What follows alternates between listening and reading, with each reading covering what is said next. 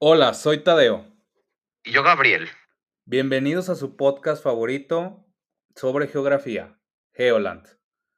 En este podcast, nuestro principal objetivo es dejar un aprendizaje significativo sobre la geografía, es decir, en qué consiste, sus diferentes aplicaciones y sus diferentes campos de estudio. En este podcast tenemos cuatro preguntas claves que queremos responder. ¿Qué es la geografía? ¿Por qué es importante estudiar la geografía? Su aplicación en la vida cotidiana y sus diferentes campos de estudio. Bueno, me gustaría empezar diciendo que a lo largo de su historia la geografía ha sido conceptualizada en formas diferentes. La geografía, por lo tanto, estudia el medio geológico, las sociedades que habitan en él y las regiones que se forman al producirse esta relación.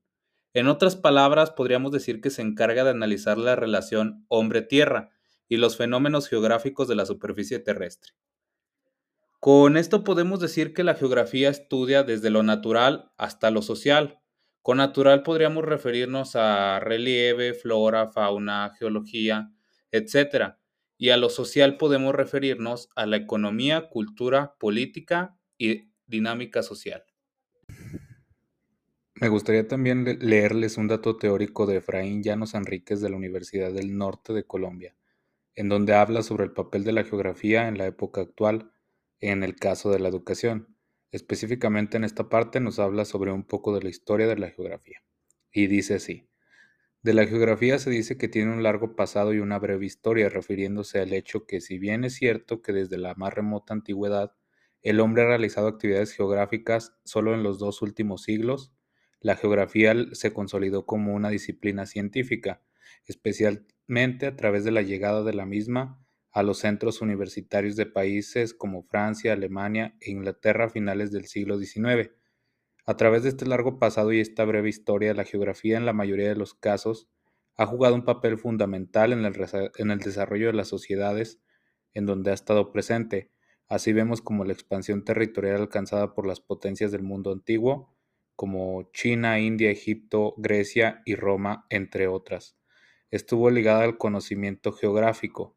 Este hecho contribuyó con la consolidación política, económica y social de estos países y al mismo tiempo ayudó a impulsar aún más el desarrollo y difusión de la geografía.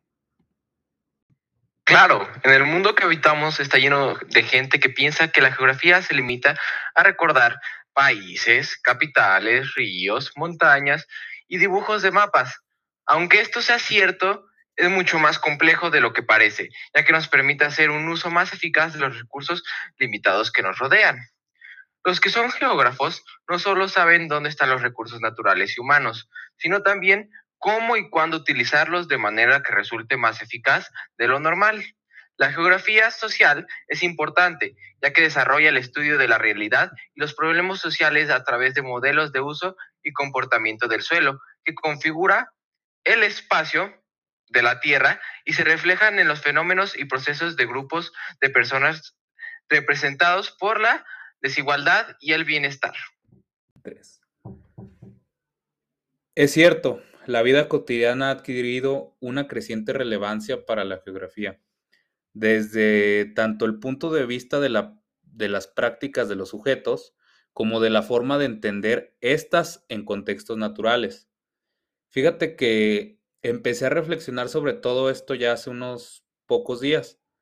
Y aunque aún no tenía claros los conceptos vida cotidiana o geografía, pues aún así traté de analizarlo porque no los tenía tan claramente definidos como ahora con la investigación.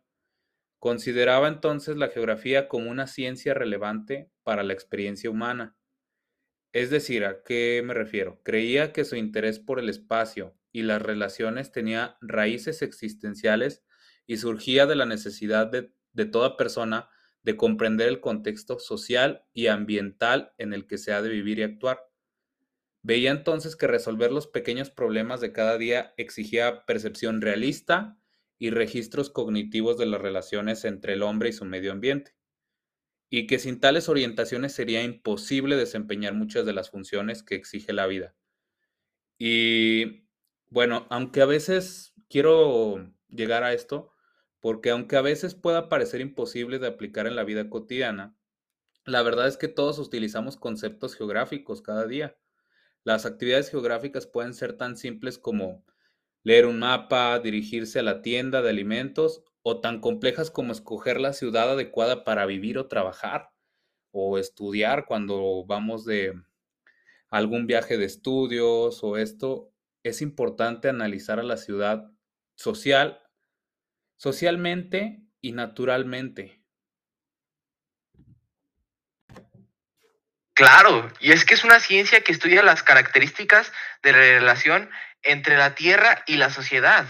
Entonces, su objetivo de investigación son los fenómenos físicos, biológicos, culturales, económicos y sociales que se consideran desde su distribución en la superficie terrestre. Y de aquí podemos encontrar dos ramas que son las principales de la geografía. Estudiar de una manera excelente los aspectos físicos de la física, como el clima, la geología, la vegetación, la economía, la cultura, la población y la historia del pueblo a pueblo. Bueno, evidentemente hay una ciencia en cada uno de estos temas, pero la geografía se dedica a explicar la relación entre los fenómenos sociales y la descripción de la Tierra. Por esta razón, utilizan tanto la ciencia natural como la social. Bueno, y como vemos, el estudio de, la geografía no es algo que se deba de quedar en el pasado, ya que la geografía nos ayuda a muchas cosas, desde leer un mapa, hasta crear algunos mapas mentales, decidir dónde trabajar y vivir, comprender las noticias.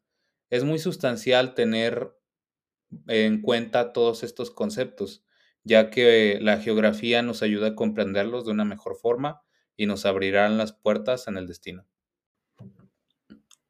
Bueno, podríamos dar a la conclusión de que el uso y estudio de la geografía es sustancial en la vida diaria, tanto por conocimiento, cultura general y aplicarlo con mayor inteligencia en nuestro día a día, tanto en nuestro entorno social como natural. Porque actualmente vemos problemas naturales y sociales combinados uno con otro. ¿A qué me refiero con esto?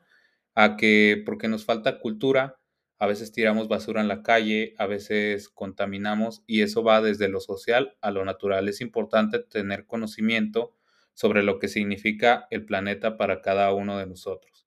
Y pues bueno, les doy muchas gracias por estar con nosotros y escuchar este podcast que esperemos que, que aprendan algo nuevo y les agrade de una forma especial. Muchas gracias. Adiós.